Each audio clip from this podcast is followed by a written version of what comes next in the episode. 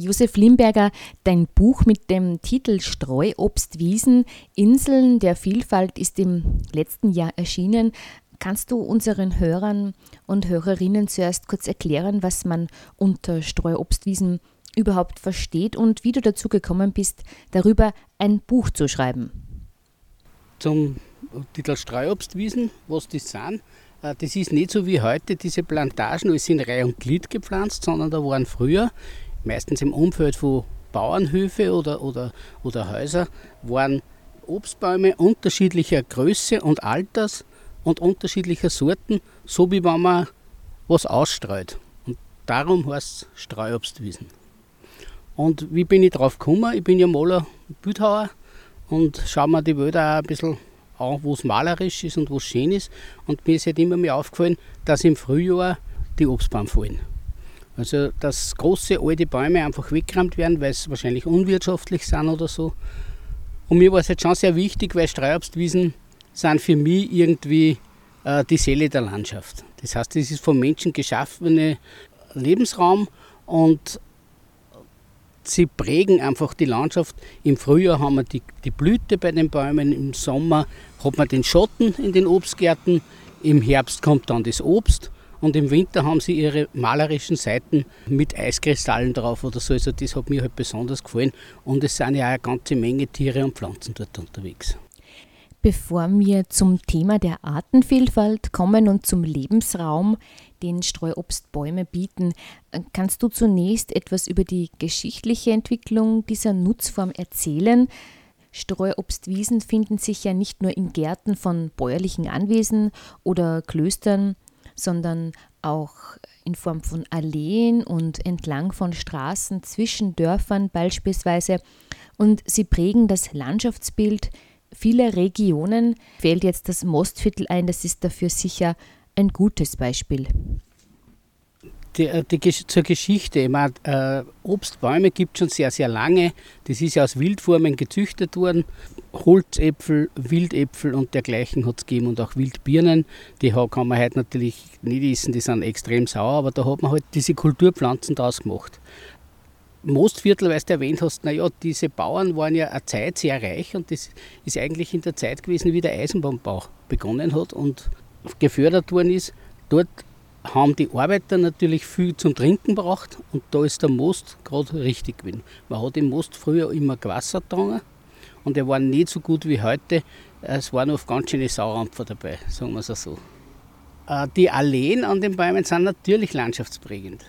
Heute tut man die oft weg, weil man sagt, ja, da fällt das Obst aber, da kann sich wer verletzen, wenn er ausrutscht. Aber andererseits sind wir auf die Wege spitze Granitsteine ausstrahlen und denken sich auch nichts, wenn da die Mountainbiker drüber fahren. Also ich glaube, dass unglaublich wichtig ist, dass man, dass eine Landschaft ihre Seele erhält und nur deswegen ist eine Landschaft ja auch erlebenswert. Einerseits für die Leute, die da selber leben, aber auch für die Leute, die irgendwo in Urlaub fahren, die suchen das Einzigartige. Und darum habe ich ja mein Buch ein bisschen ausgeholt. Ich bin eigentlich über das reine, über den Obstbau ausgegangen und habe Architekturformen dazu genommen, weil früher hat man die Baustoffe eigentlich hinter den Häusern abgetragen und darum kann das oft über einen Hügel gehen und dann hat man andere Bauformen. Zum Beispiel, wo ich wohne, da bei Peuerbach, da gibt es auf der einen Seite nur Mühlviertler äh, Höfe, Mühlviertler Vierseithöfe und wenn man über den Hügel drüber fährt, dann hat man auf einmal die Imviertler Holzhäuser. Und das kann wirklich gerade sein, was rund um den Hof gewesen ist und das hat man hergenommen. Heute kauft man durch ganz Europa oft die Materialien und da verliert halt das Ganze viel an, an Reiz. Der Obstanbau spielte ja ab dem 18. Jahrhundert in Österreich und Deutschland auch eine größere Rolle für die Versorgung der Bevölkerung. Und in deinem Buch findet man die Zahlen für den Streuobstbestand für das Jahr 1938 in Oberösterreich, wo man 3,4 Millionen Streuobstbäume zählte.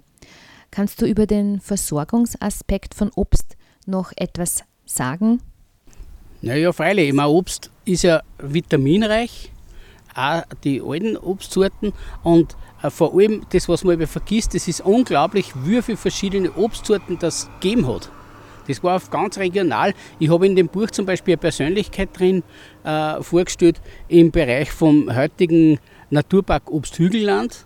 Das ist ja typisch für sowas gegründet worden, weil es da nur schöne Strauchsbestände gibt. Äh, das war der sogenannte Weberbartel. Das war, man hat die Leute genannt Baumzügler.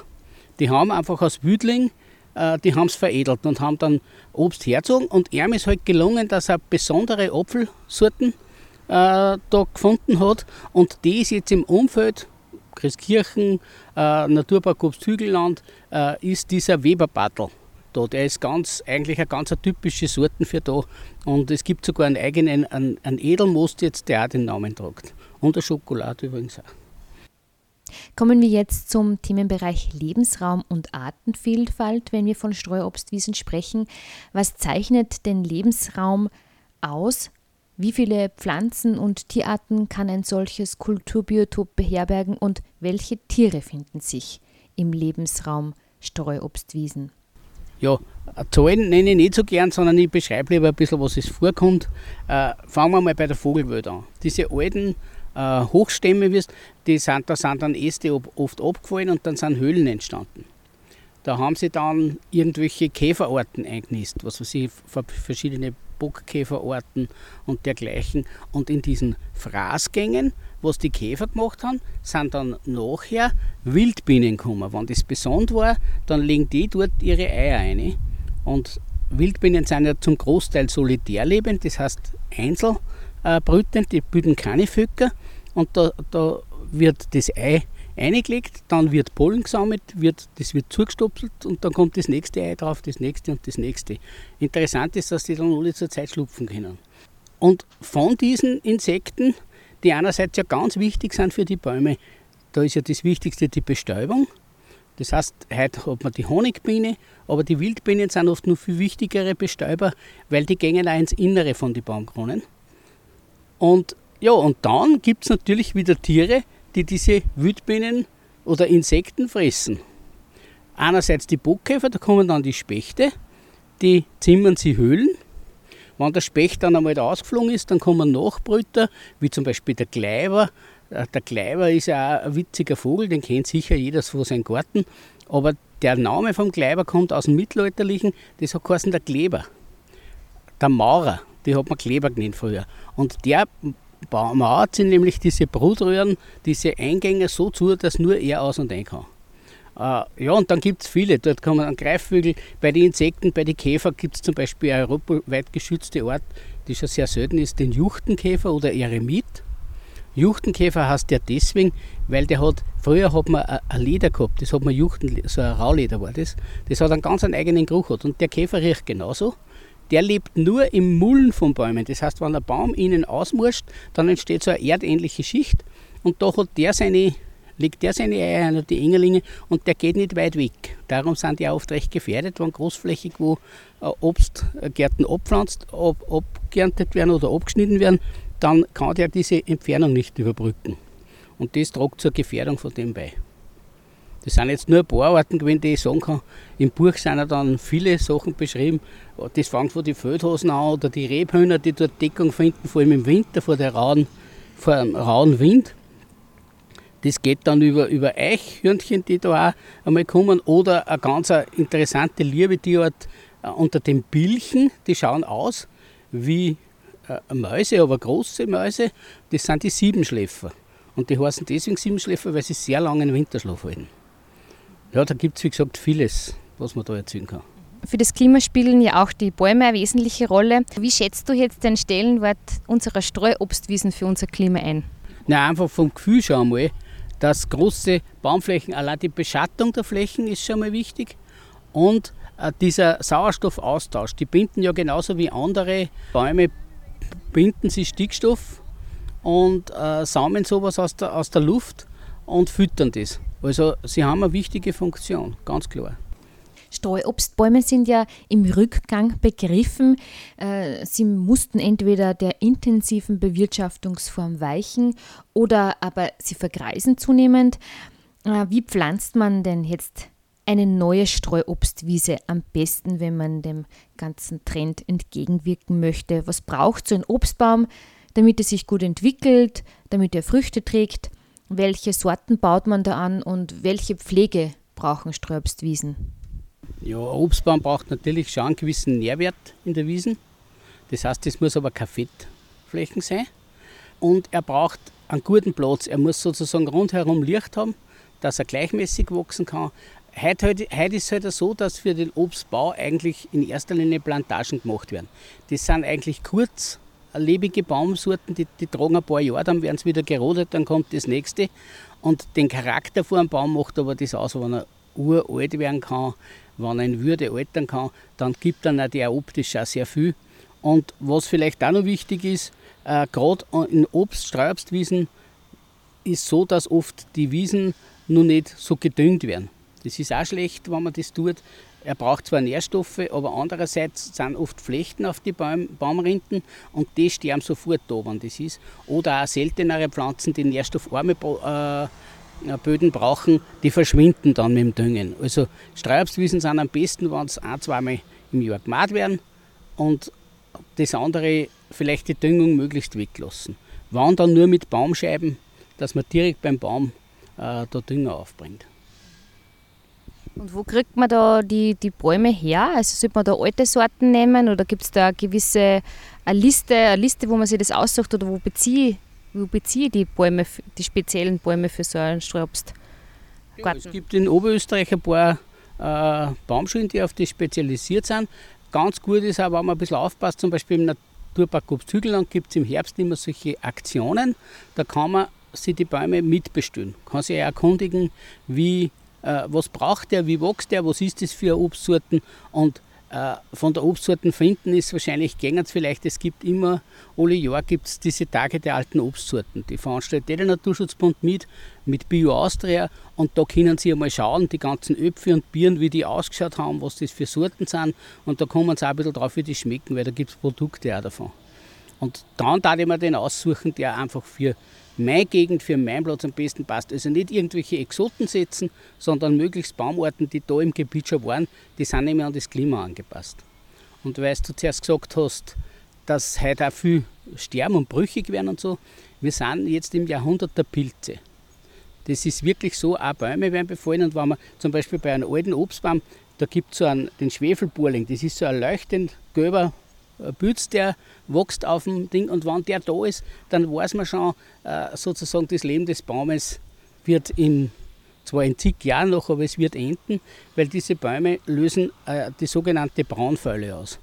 Das heißt, da wird das Holz drinnen dunkler im Kernbereich und mit der Zeit wird es aber brüchig. Und irgendwann bei einem Sturm bricht dann der Baum an. Oder der Ost, der da dumm ist. Auch die trockenen Sommer wirken sich natürlich jetzt sehr stark aus auf Bäume. Das ist klar, weil das ist überall. Man sieht ja auch im Wald die Bäume absterben. Die Grundwasserspiegel durch die intensive Landwirtschaft, teilweise äh, sinken ja die Grundwasserspiegel auch und das geht auf Kosten nicht nur der Obstbäume oder nicht nur der Waldbäume, auch der Pilze zum Beispiel im Herbst ist es so, wenn da nicht eine gewisse Feuchtigkeit da ist und vielleicht sogar nur durch die Holzwirtschaft die Myzelle zerstört sind, dann wachsen die einfach nicht mehr. Bevor wir jetzt abschließend noch auf den Aspekt der Kunst im Zusammenhang mit Streuobstwiesen zu sprechen kommen, wir befinden uns ja jetzt gerade in Everding, unweit von Scharten, das für seine Kirschbäume berühmt ist. Möchtest du zu diesem Anbaugebiet noch etwas ergänzen? Ja, das Umfeld von von Scharten ist ja ganz berühmt für sein Kirschenvorkommen. Kirschen haben die Eigenschaft auch, dass sie zum Beispiel abschüssige Böden gut festigen durch das Wurzelwerk. Und dort gibt es fantastische Kirchen, Kirschen im Sommer. Und äh, früher war das so bei der Kirschenernte, da hat es eigene Hütten gegeben, da sind die Kirschen bewacht worden. Weil es ist so, nicht nur wegen Starre, die das vielleicht sie holen, sondern früher hat es natürlich auch den einen, oder eh heute auch noch den einen oder anderen Langfinger gegeben, der sich halt da ein paar Kilo Kirschen geholt hat. Und da hat es dann auch eigene so Flintenbuben gegeben, die haben mit einem Flohbert oder einem Kleinkalibergewehr, die haben auch Vögel runtergeschossen, wenn da zu viel waren oder verscheucht. Und das ist auch so ganz typisch dort gewesen, diese Hütten. Und da gibt es im Buch selber einige gute historische Aufnahmen auch drinnen, wo die beieinander stehen und der Bub mit der Flinten dabei und die Körbe voll mit Kirschen rundherum. Das ist natürlich für die Leute Reichtum gewesen. Nicht? Wenn das alles sie verflüchtigt, dann war das nichts. Also es hat eigene Bewachungshütten gegeben dort. Du hast in deinem, deinem, Buch, also da finden sich auch noch ausgewählte Bilder von Künstlern, die die Streu, für die die Streuobstwiesen und die Gärten eine Inspirations- und eine Motivationsquelle waren. Was, was sind das für Bilder oder für Künstler? Ja. Oder kannst du das beschreiben? Es, es geht ja auch um die Architektur, so rund um die, die, die Zäune, wie man das Ganze komponiert, auch unabsichtlich, jetzt wenn man das macht oder baut. Ja, ich habe es zuerst schon mal erwähnt, also diese harmonischen Kompositionen und der Mensch sucht ja eigentlich Harmonie in der Landschaft. Die sind entstanden durch das, dass man erstens einmal die Materialien aus dem Umfeld verwendet hat und die Künstler, das ist zwangsläufig. Ich bin ja selber Bildhauer und Maler und kenne natürlich viele Kollegen. Und ich kenne viele Kollegen, das sind meistens Künstlerkollegen von mir, wo ich einfach einmal drüber gefallen bin und gesagt, das ist ein super Bild, da ist die Landschaft genauso wiedergegeben. Das geht eh von, vom Hans Meyerhofer Irsee, der mir ja ein väterliches Vorbild war, wo ich eigentlich fast ein bisschen zur Familie schon gehöre und wo ich eigentlich in die Ferien in der Holzfachschule, wo ich mein Bildhandwerk gelernt habe, alle Ferien dort war. Der hat natürlich sehr erdverbunden und, und landschaftsverbunden gearbeitet, weil der hat auch mit sechs Jahren schon angefangen, eine bäuerliche Sammlung aufzubauen. Und das ist jetzt eine der größten Sammlungen bäuerlichen Kulturguts in Zellermoos. Also sehr empfehlenswert, dass man sich das einmal anschaut. Und da habe ich natürlich viel, viel auch mitgekriegt bei ihm. Ich habe dort im Museum um und um dürfen, ich habe Kräuterbücher aus dem 15. Jahrhundert lesen, da hat keiner aufpasst, das habe ich einfach dürfen. Und das hat mich auch geprägt da dazu. Und vor allem diese Harmonie in der Landschaft, da gehören eben diese Streibstwiesen dazu. Ein Bauernhof der dann rundherum eingebettet ist mit diesem Ding, der hat erstens einmal einen gewissen Schutz bei Sturmschäden oder dergleichen. Und das Zweite ist, sie haben eigentlich die Nahrung oder die Verpflegung im nächsten Umfeld gehabt. Heute fahren wir ja oft was gut wie weit oder wir kennen die Früchte aus der halben Welt daher. Äh, das ist eigentlich das Beste, das Bodenständigste und das Gesundeste, was wir haben können. Von den Maler her, ja, ich habe also einen bunten Mix ich genommen. Das sind teilweise der Hans Heiß zum Beispiel, den ich genommen habe, der unterrichtet in Wien äh, und hat eigentlich ganz steile, sehr monumentale Bilder. Und eines Tages, er hat sich jetzt bei mir in der Nähe ein Haus gekauft und richtet es her und dann hat er dieses Umfeld einmal gemalt. Eigentlich auf Wunsch seiner Frau hat er mir erzählt. Und das, was mir bei ihm so gefallen hat, er hat sogar geschafft, dass er den, ich sage immer, diesen Alpengurgonzolas, diesen Silopinkeln, die da liegen, auch denen hat er eine gewisse malerische äh, Seite abgewonnen. Äh, der, der, Hannes Gstüttenmeier, der lebt bei Kremsmünster, äh, mit dem habe ich früher mal zusammen gewohnt. Der war früher in der Glasmalerei, hat dann studiert und macht wunderschöne Landschaftsbilder. Also ich habe eigentlich schon das genommen, was mich besonders, selber besonders beschäftigt und was mir besonders gefallen hat.